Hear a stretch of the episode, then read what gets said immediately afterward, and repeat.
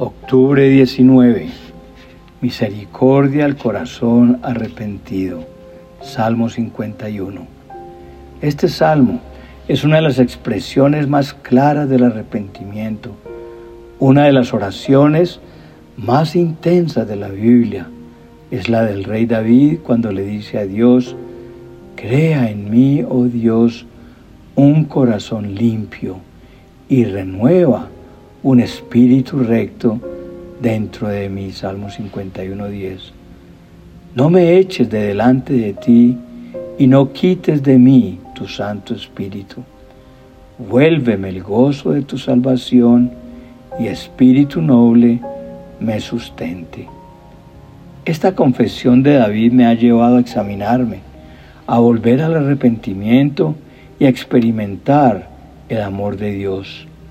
Si te sientes alejado de Dios, utiliza este salmo como punto de partida y te ayudará a identificar y a corregir las fallas en tu vida.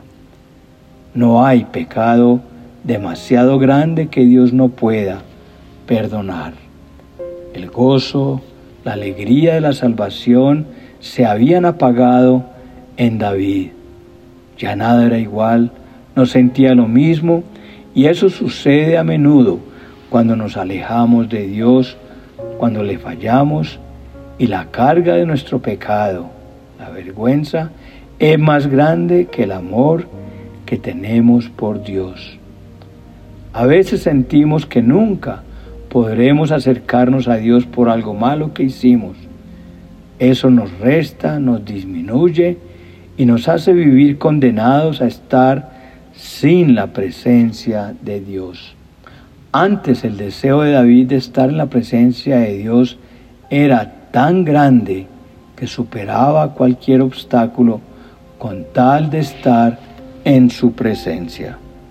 No dejaba que nadie se llevara el arca de su presencia y a donde iba Dios, allí quería estar. Pero hubo un momento en el que David clama a Dios y le dice, no me eches de delante de ti. Pueden quitarme todo, pero no me quites tu Santo Espíritu, que un espíritu noble me sustente. Para este tiempo David había cometido una de las faltas más graves de su reinado y Dios le había quitado un hijo. David, David sentía un dolor profundo por la pérdida de un ser querido se dio cuenta de lo que significa no sentir fuerzas para seguir adelante, pero David tenía un corazón conforme al de Dios porque anhelaba siempre la presencia de Dios y buscaba renovarse, pero su pecado se lo impedía. el versículo 12 dice, restaura en mí la alegría de tu salvación y haz que esté dispuesto a obedecerte. ¿Alguna vez has sentido que estás estancado en tu fe, como si todo lo hicieras por obligación o por costumbre?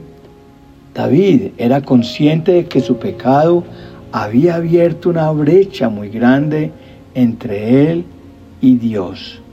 Ese sentimiento de estar separado de Dios nos trae tristeza y por eso David le suplica a Dios, devuélveme la alegría de la salvación.